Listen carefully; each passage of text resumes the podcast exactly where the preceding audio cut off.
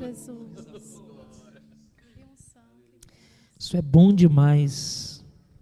Sabe, essa semana eu estava pensando muito nessa palavra, que na realidade já foi uma mensagem que muitas vezes eu tive a oportunidade de pregar, seja aqui na igreja ou em outros lugares que fui.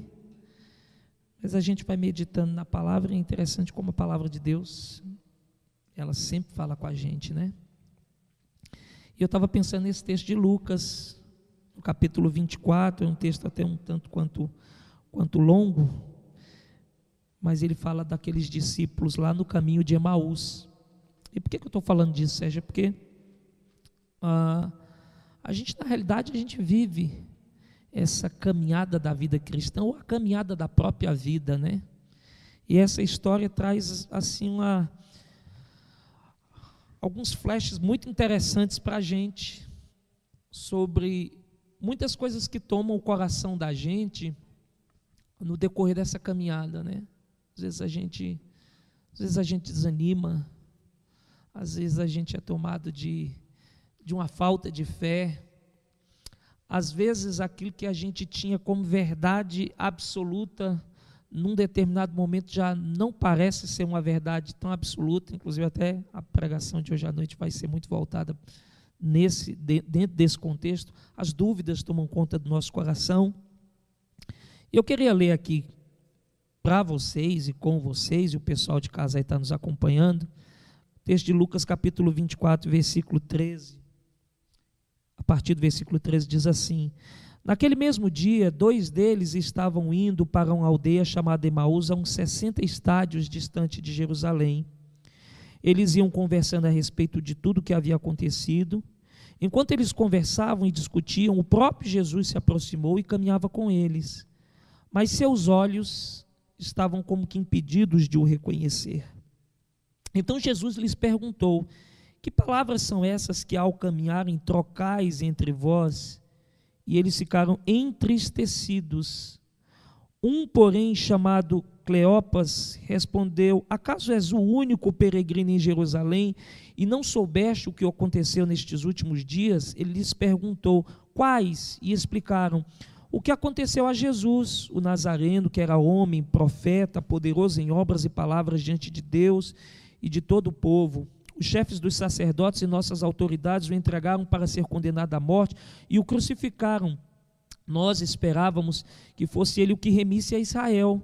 Mas depois de tudo isto, hoje já é o terceiro dia desde que tais coisas aconteceram. É verdade também que algumas mulheres, das que conosco estavam, nos surpreenderam, tendo ido bem de madrugada ao sepulcro e não tendo encontrado o corpo de Jesus, voltaram dizendo que tiveram a visão de anjos, os quais afirmavam que ele está vivo. Alguns dos nossos foram ao sepulcro e verificaram a exatidão do que disseram as mulheres, mas não o viram. Então Jesus lhes disse: honestos e lentos de coração para crerem tudo o que os profetas disseram. Não era necessário que o Cristo padecesse e entrasse em sua glória? Começando por Moisés e por todos os profetas, interpretou para eles o que a seu respeito constava em todas as Escrituras. Quando se aproximavam da aldeia para onde iam, ele fez menção que ia mais adiante, mas eles insistiram muito, dizendo: Fica conosco pois já é tarde, ou pois é tarde, o dia já está findando. Ele entrou para ficar com eles. Quando estavam à mesa, ele tomou o pão, deu graças, o partiu e lhes deu. Então seus olhos foram abertos e o reconheceram, mas ele desapareceu da presença deles. Perguntaram um ao outro: Porventura o coração não queimava dentro de nós? Tem algumas outras versões que diz: Nosso coração ardia, né? quando pelo caminho ele nos falava e nos expunha as Escrituras, na mesma hora se levantaram e voltaram para Jerusalém, onde acharam reunidos os onze e os que estavam com eles. Eu acho esse texto fantástico, eu acho essa, essa história fantástica, eu acho esse momento um momento muito interessante para a gente, porque isso fala muito com a gente, fala muito da nossa caminhada. A gente for olhar, esse terceiro dia era o domingo, se a gente olhar o próprio Evangelho de João, ele diz assim: naquele mesmo dia, ou seja, seguido o texto da ressurreição, ele diz: naquele mesmo dia, dois dos discípulos, ou seja, era o domingo da ressurreição, era o domingo que as mulheres tinham visto Jesus sabiam que Jesus tinha ressuscitado, então havia esse, esse burbúrio, né? havia esses comentários da ressurreição. Mas o que a gente vê é esses dois discípulos, que provavelmente era do grupo dos 70, saindo ah, de Jerusalém indo para Emaús. É uma distância ali mais ou menos, né, Sérgio? De uns 11 quilômetros. Os dados são mais ou menos esses, de uns 11 quilômetros de caminhada. Há algumas divergências nisso aí, mas enfim, a quantidade não importa. O que importa é que eles estavam indo de Jerusalém e para Emaús. E, e, a, e o que mais nos chama a atenção não é somente o trajeto, é como o coração deles estava. Né? Então, se a gente for dar uma olhada aqui no texto, eles iam conversando a respeito de tudo o que havia acontecido. Tudo que Jerusalém tinha se tornado um barril de pólvora naqueles dias. Prisão, julgamento, crucificação, o sinédrio e, enfim, a parte religiosa de Jerusalém, que ferrenhamente lutava para que Jesus então fosse crucificado, e era um cumprimento das próprias Escrituras. Ah, Pilatos meio que lava as suas mãos, o Império Romano não, não queria muito, às vezes, interferir nessas questões da, da parte religiosa dos judeus, e enfim, Jesus é crucificado. E de repente eles estão batendo um papo ali, e aquele papo não parece ser um papo tão animador. Pelo contrário, parece um papo meio, meio para baixo, né? apesar deles já terem ouvido algumas notícias. Por quê? Porque enquanto eles estão discutindo e conversando, a Bíblia diz que Jesus aparece, Jesus se aproxima deles e começa a caminhar com eles. E o versículo 16 diz assim, gente: os olhos deles estavam como, como que impedidos de o reconhecer. Há muitas interpretações sobre essa questão de o porquê deles estarem impedidos. Se o próprio Jesus não quis que, ele o, que eles o reconhecessem, ou se de fato eles estavam tão envolvidos emocionalmente dentro de um contexto que não conseguem enxergar. Mas eu queria trazer isso para um contexto muito nosso. Muitas vezes a gente está tá caminhando, às vezes a gente está com Deus próximo da gente, Deus fazendo coisas muito muito bacanas e muito especiais na nossa vida. A gente está sendo todo o tempo abençoado por Deus e, e, tendo a manifestação de Deus, mas muitas vezes, dependendo da nossa condição almática, a nossa condição sentimental e por que não dizermos, às vezes até o nosso estado de espírito, os nossos olhos estão como que fechados. A gente não consegue enxergar.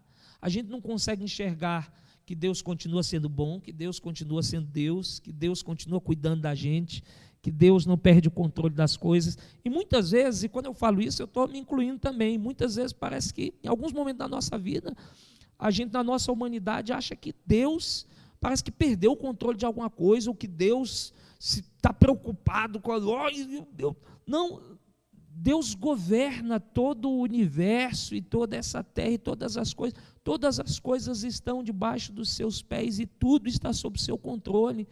E muitas vezes a gente está, gente, com os olhos fechados. Eu não vou nem perguntar para vocês se vocês já passaram por essa situação, porque eu acredito que todo mundo já passou por essa situação de literalmente, né, Sérgio? A gente está com olhos é, é, fechados e a gente não conseguir reconhecer as bondades de Deus. Até, até um adendo. Pode, assim, talvez a gente esteja vendo ele, porque eles estavam, na realidade, eles estavam falando com Jesus, né? E aí, e aí ele fala, ué, onde você estava que, que não sabe das notícias? Mas está falando com o próprio Jesus. A, a notícia era ele, era Jesus. Talvez a gente não fale com, com Jesus, tipo assim, a gente não ore sem saber quem ele é.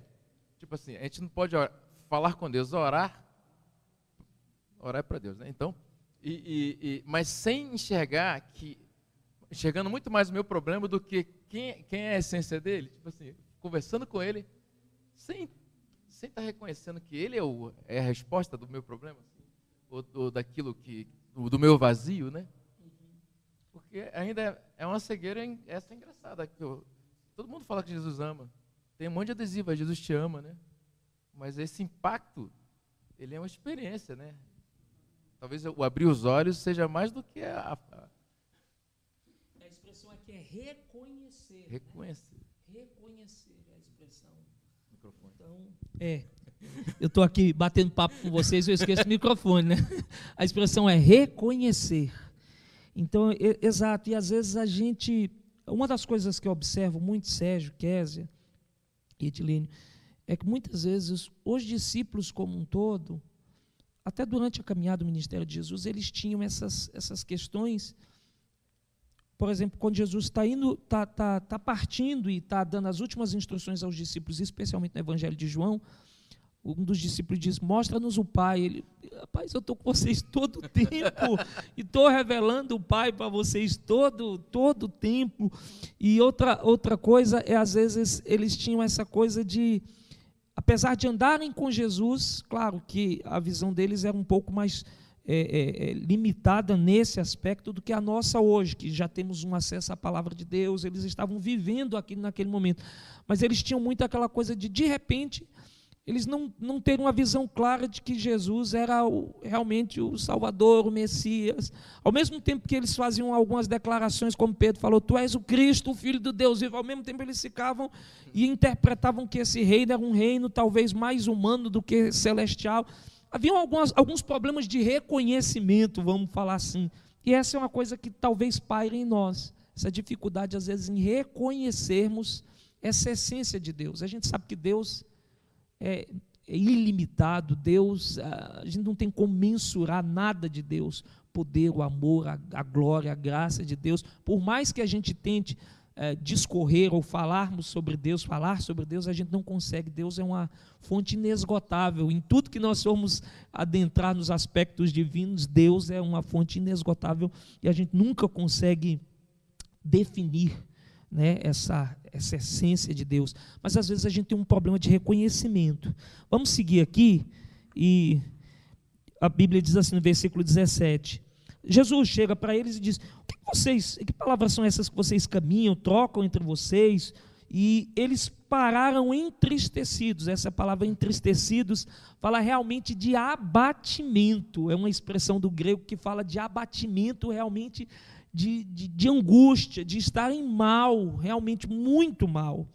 E um começa então a falar para Jesus, meio que quase que dizendo assim: rapaz, você é de qual mundo? Porque o mundo está desabando aqui e você está perguntando o que está acontecendo, de onde que você vem, para onde que você vai, você não ouviu nada Furo grosso com ele, né? né?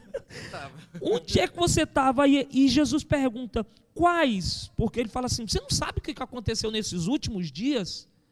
Jerusalém estava um, um barril de pólvora. E Jesus pergunta quais.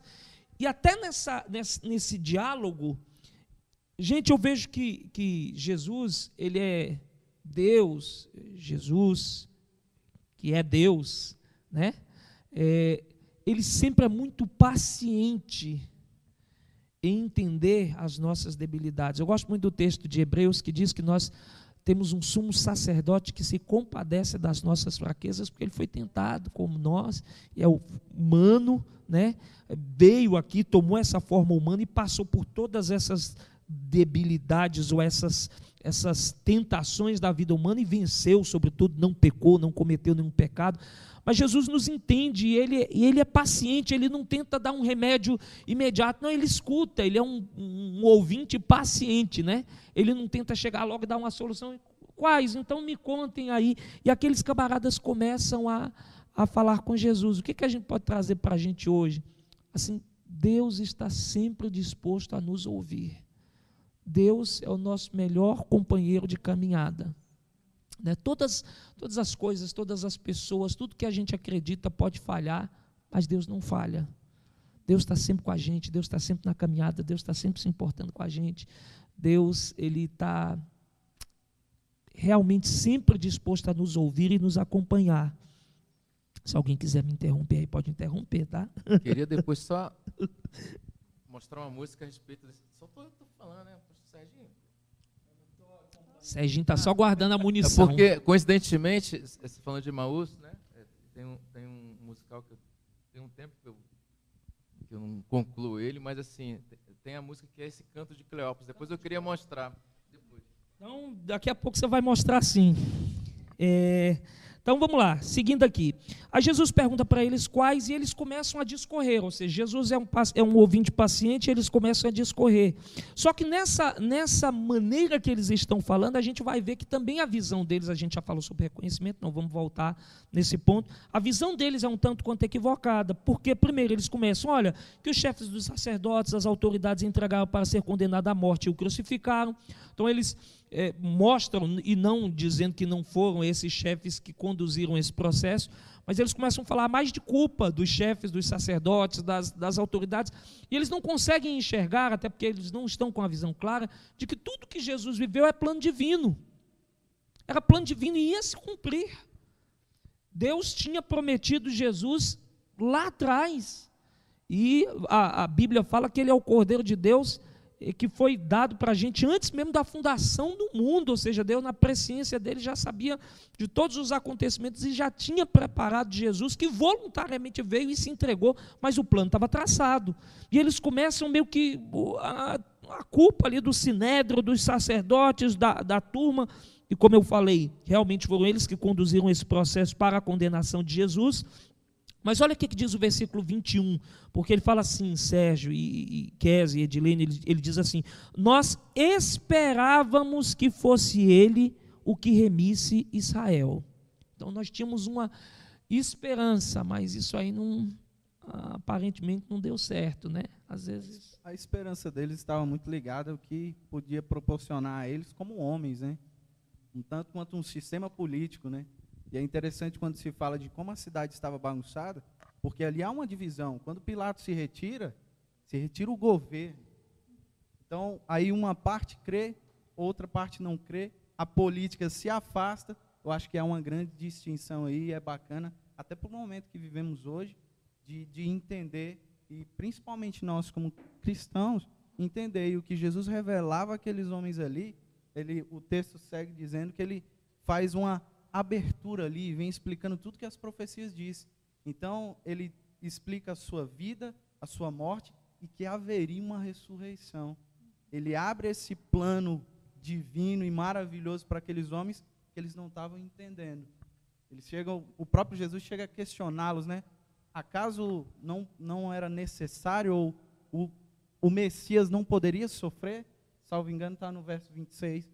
Então, o que ele explica é que ele sofreu todas essas dores, mas havia um motivo muito maior do que o que a visão deles mostrava. É interessante isso que você fala que quando ele usa esse versículo 26, ele usa a expressão Cristo, né? da, da, do, do, do, Messias, realmente, do, do enviado, do prometido, né? daquele que veio realmente para resgatar o mundo.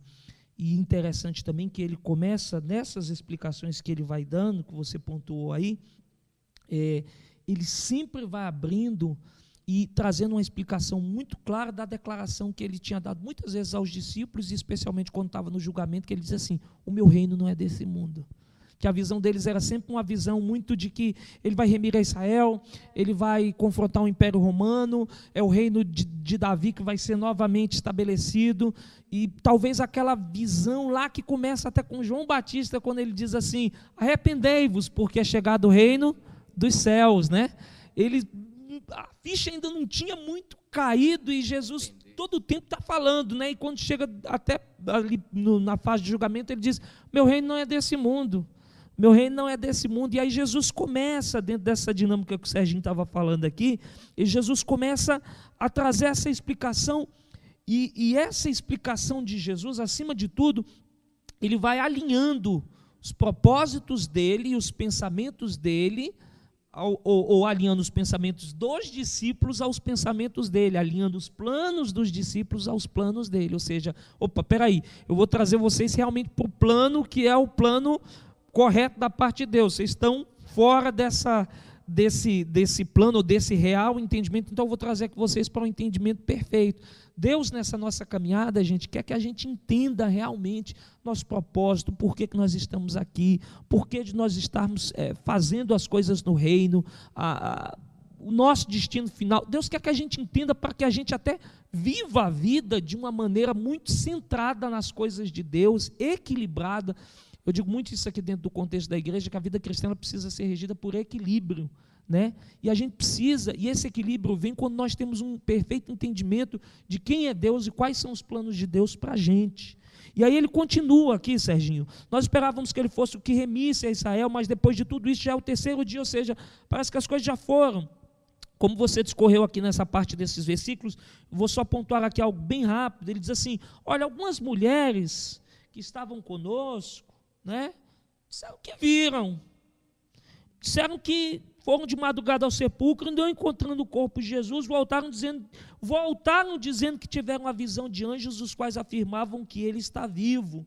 Aqui há uma mescla no versículo 22 de desespero com esperança, né? Olha, algumas mulheres, elas disseram que ele está vivo, ou seja, ao mesmo tempo que eles estavam um tanto quanto, eu não sei se a melhor expressão é essa, desesperados, é, aflitos, vamos colocar assim, há uma chama de esperança, né? Pode ser que haja uma esperança, né? Sim, a gente ouviu uma notícia e essa notícia de alguma forma já deixa. É, não estava lá mais o corpo, mas ninguém viu ele.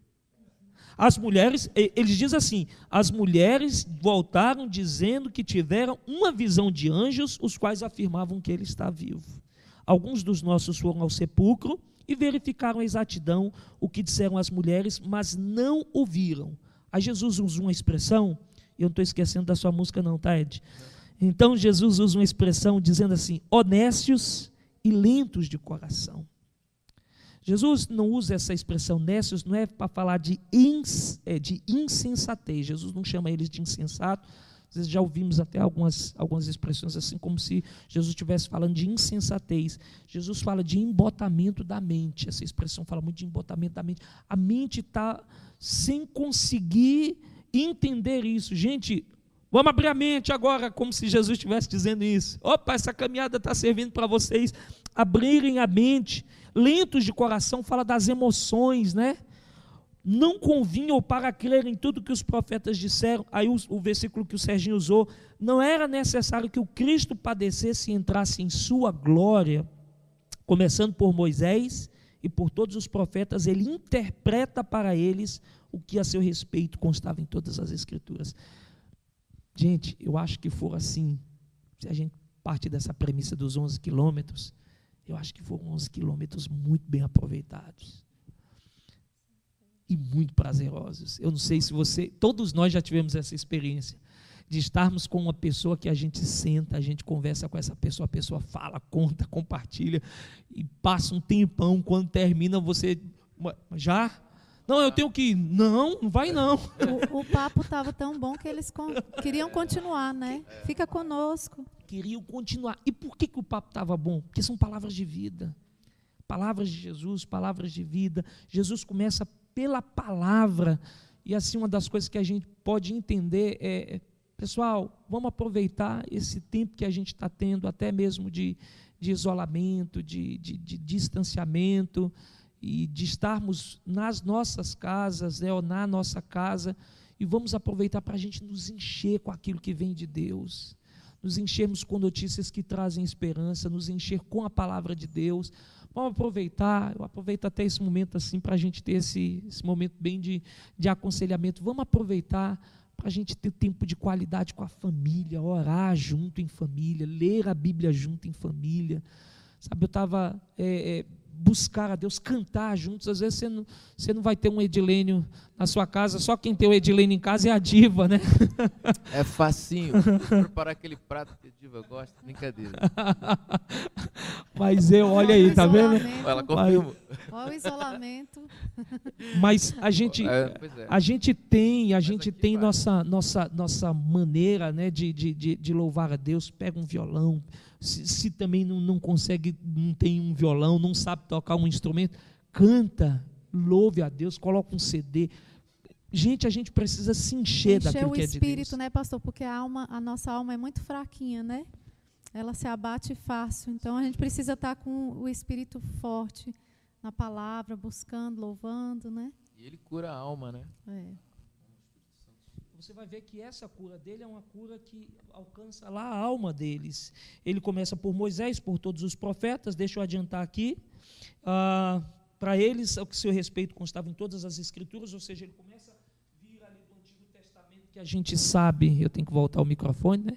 Que a gente sabe que o Antigo Testamento ele traz uma sombra de quem é Jesus e do Jesus que está sendo anunciado. Então a gente vai vendo, e eu digo muito isso aqui nas nossas mensagens, um dos assuntos de, de, de teologia que eu mais gosto de estudar é tipologia, que ela mostra muitos tipos de Jesus no Antigo Testamento e que vão mostrando esse Jesus que lá no Novo Testamento vai ser revelado. Então Jesus começa pelo Antigo Testamento, vai discorrendo e falando e vai dizendo para eles tudo o que o Cristo tinha que padecer. E aí, versículo 28 diz assim: que são as bifurcações da vida, né? Quando se aproximavam da aldeia para onde ele iam, ele fez menção que ia mais adiante. Chegou um ponto em que havia uma opção: parar e ir, né? E eles iam parar e ele faz que vai mais adiante e eles dizem assim: "Fica conosco, porque já é tarde, o dia já está findando".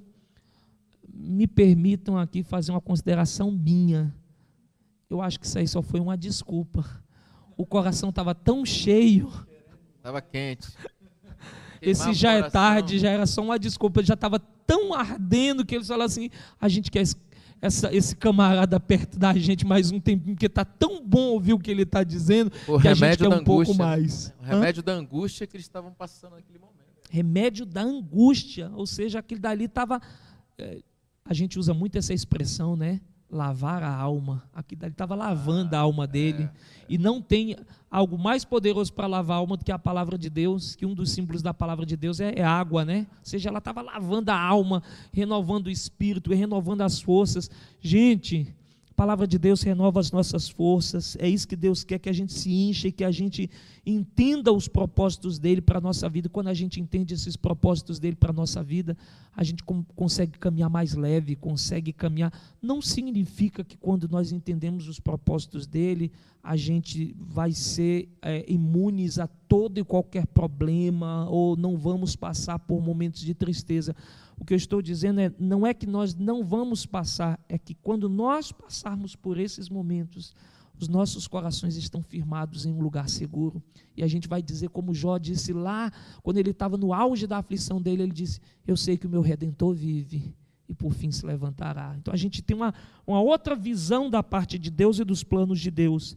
E aí ele fica, a Bíblia diz no versículo 29 que ele fica com eles e eles, ao que tudo indica, versículo 30, eles vão para uma refeição normal. Quando estavam à mesa, ele toma o pão e dá graças, e parte o pão e dá a eles. Então, ao que tudo indica, ele fica, a conversa continua, há um momento de refeição natural. Só que Jesus, naquele momento, toma a posição de anfitrião, toma a posição de quem está dirigindo aquele momento toma o pão e parte o pão. E ao que tudo indica, a, gente não tem um relato tão sucinto de Lucas, mas ao que tudo indica, ele o faz da mesma maneira que o fez alguns dias atrás, quando estava lá com os doze, partindo o pão e celebra com eles. E, e nesse, nesse instante, a Bíblia diz que é nesse instante que os olhos deles são abertos e reconhecem a Jesus. Acabou a frustração aí. Acaba tudo nesse instante. No partir do pão, que é um símbolo muito de comunhão, de ah, essa, esse partir do pão no aspecto da Santa Ceia fala muito de comunhão e fala muito de identificação, e Jesus já falava isso. Que a gente precisava provar dele, porque se nós não tivéssemos essa experiência com ele, a gente não teria parte com eles, fala da identificação. Então Jesus parte, eles, eles se, vamos, vamos colocar aqui, eles se reidentificam, né? eles se identificam novamente, reconhecem a Ele, e aí, como a Késia falou, acaba tudo, acaba a frustração, acaba. É interessante que, da mesma forma que nós somos, às vezes, voláteis para entrarmos nessas coisas da vida, da, da falta de fé, da, das cavernas da vida, dos, dos conflitos, das situações adversas, da mesma forma, quando a gente se enche daquilo que é de Deus, parece que, parece não, a, a, a, Deus enche transforma, a gente de. transforma. transforma. É, é como o milagre da água em vinho, né? É, que encham as talhas, encheram as talhas, a gente não vê naquele texto nenhuma oração, né? Ó, oh, vinho, apareça, água, assim, não encham as talhas, encheram as talhas, dê agora para servir. E aí, pessoal, esse é o melhor vinho. O poder transformador de Deus para essas coisas da vida é instantâneo quando a gente se achega a Ele e a gente confia nele. E a Bíblia diz que eles uh, ele desaparece da presença deles e eles perguntam um ao outro: porventura o nosso coração não queimava, não ardia? Gente, eu acho que todos nós já tivemos essa experiência. Na realidade, a gente precisa ter essa experiência diária do nosso coração arder. Coração arder fala de, de amor e de paixão, pelo reino de Deus, pelas coisas de Deus. Nosso coração precisa estar sempre ardendo. Eu lembro de ler daquela canção, até estava tava soprando no seu ouvido aqui antes da gente começar a gravação, aquela que diz assim: Senhor formoso és, acende a chama ao Pai. A chama precisa estar sempre acesa, sempre acesa, sempre acesa. Acende a chama que uma vez brilhou.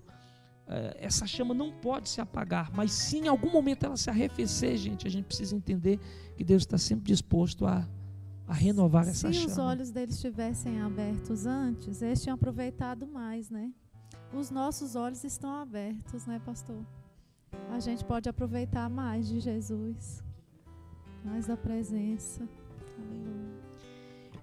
Nosso coração ardia ou queimava dentro de nós quando pelo caminho ele nos falava e nos expunha. Vejam, e aí a gente termina por aqui, tá? Vejam que eh, eles dizem que o coração, Sérgio, deles arde por quê? Porque ele nos falava e nos expunha as escrituras. Nosso coração ardia quando acontecia o quê? Quando ele nos falava e nos expunha as escrituras. Aí a gente sentia aquele ardor, aquela, aquele coração queimando. E o versículo 33 diz assim: Na mesma hora se levantaram e voltaram para Jerusalém, onde acharam reunidos os onze e os que estavam com eles. Eu não vou conjecturar aqui, gente, sobre os planos que aqueles camaradas tinham de ir para Emaús, mas eu sei que os planos deles foram mudados quando o coração deles ardeu. Mesmo jeito que eles estavam indo para Emaús, eles pegaram as coisas dele, cara, vamos voltar para Jerusalém, porque a gente precisa avisar realmente que Jesus ressuscitou e esse domingo precisa ser renovado dessa esperança. Se alguém ainda está duvidando por lá, como a gente estava duvidando, nós vamos agora fortalecer a esperança dessa turma e a fé dessa turma, porque a gente vai dizer que Jesus ressuscitou. Gente, que a nossa esperança seja renovada, que esse domingo a nossa esperança possa ser renovada em Deus, que o seu coração possa ser aquecido, que a sua fé possa ser renovada, que o seu coração possa arder novamente, não porque nós estamos falando alguma coisa qualquer ou qualquer coisa, mas é porque nós estamos falando da palavra de Deus que nos traz esperança e renova a nossa fé. E eles voltam, se reúnem em Jerusalém e estão todos juntos novamente para anunciar que Jesus ressuscitou. Que Deus te abençoe muito nessa manhã. A gente não está encerrando, não, que o Edilene ainda vai cantar a canção de Cleopas, né? Eu acho que é isso. E depois a gente canta essa, se a gente agora, puder né? também. Depois a gente encerra, gente. Eu acho lindo. Ontem eu tive, é, fui convidado, eu tinha a participar de uma live com o pessoal de uma igreja, uma pastora, e aí aconteceu um episódio muito engraçado lá. Tinha uma pastora amiga dela de uma cidade do interior, do. Não sei se é do Goiás. Aí, ah, vamos chamar a pastora para falar aqui. E era uma live, muitas pessoas sentadas. Ela falou assim: ela é da cidade. Qual é o nome da cidade? Nome tal. Aí ela falou assim: não tem no mapa. A pastora que convidou, né? Que é a pastora da igreja. Aí ela: ó, oh, olha que estão, estão vendo lá. Eu só estou dizendo que não tem no mapa. Ela falou assim: as 3 mil pessoas, parece que a cidade tem 3 mil pessoas. Não é culpa minha, só estou dizendo que não tem no mapa. Aí, agora eu estava me lembrando nesse texto uma coisa muito interessante, que Deus ele é incrível, né? Ele vem Jesus, aí nasce uma cidade que é tipo essa, que não tem no mapa, Nazaré, ali é. Ele não tinha, como é que o rei dos reis nasce naquela cidade? Então, assim, isso mostra que Deus está querendo que a gente veja uma outra coisa. Isso não é o mundo da selfie. Naquela época isso não dava certo. Porque... É que até teve a expressão, né? Pode vir alguma coisa boa de Nazaré. Exatamente. Diz a história aí, pelo menos eu vi isso num livro do, do que fala seu nome é Jesus, ele fala assim que a cidade, num estudo histórico aí, então dizem que essa cidade, as pessoas não tinham nem a palavra oratória, que ela era meio caipira, o sotaque, entendeu? E assim, aí de lá, de lá vem Jesus, por, aí ele, ele, ele indaga muito sobre isso. Por que, que Jesus ele quer que as pessoas acreditem nele vindo de lá? Podia vir de um lugar, facilita, né? facilita para a gente acreditar você. Mas é porque ele não queria que você viesse pelas aparências, viesse.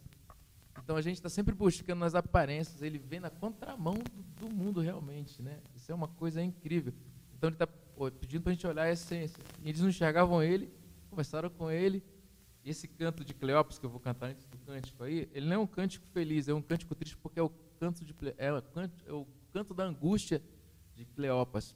Mas é o canto que eu acho que muitas vezes a gente é, tem cantado nessa época de, de, de angústias, de, de, de, de pessoas que, que não conseguem ver um futuro e não conseguem perceber que a frase que o, pastor Sérgio falou agora, não vê que era necessário? Do, do 26 lá. Era necessário. Então Deus falou isso comigo num dia, lá em casa, quando estava orando, estava orando com a diva. Aí eu comecei a chorar. Deus não me deixa ser como Cleópatra agora, que não está conseguindo enxergar que o Senhor tem plano em todas as coisas. Tem plano nisso. Agora tem? Claro que tem. Ou ele perdeu o controle de todas as coisas? Não, ele nunca perde o controle. Então, o canto Cleópatra, na realidade, é a parte só da angústia. Tá? Depois a gente canta essa parte do, do coração. Depois ele foi renovado. Mas a fase da angústia da angústia, eu acho que é um momento muito propício, porque é um momento que muita gente vive. Muita gente vive, tá? Então, quando esse, esse canto é a resposta da pergunta de Jesus: quais? Aí ele começa a cantar, minha, minha, minha versão, tá, gente? ele começa a cantar: Profeta, herói, estimado de Deus, palavra e poder, nos fez conhecer o levaram para ser condenado e morrer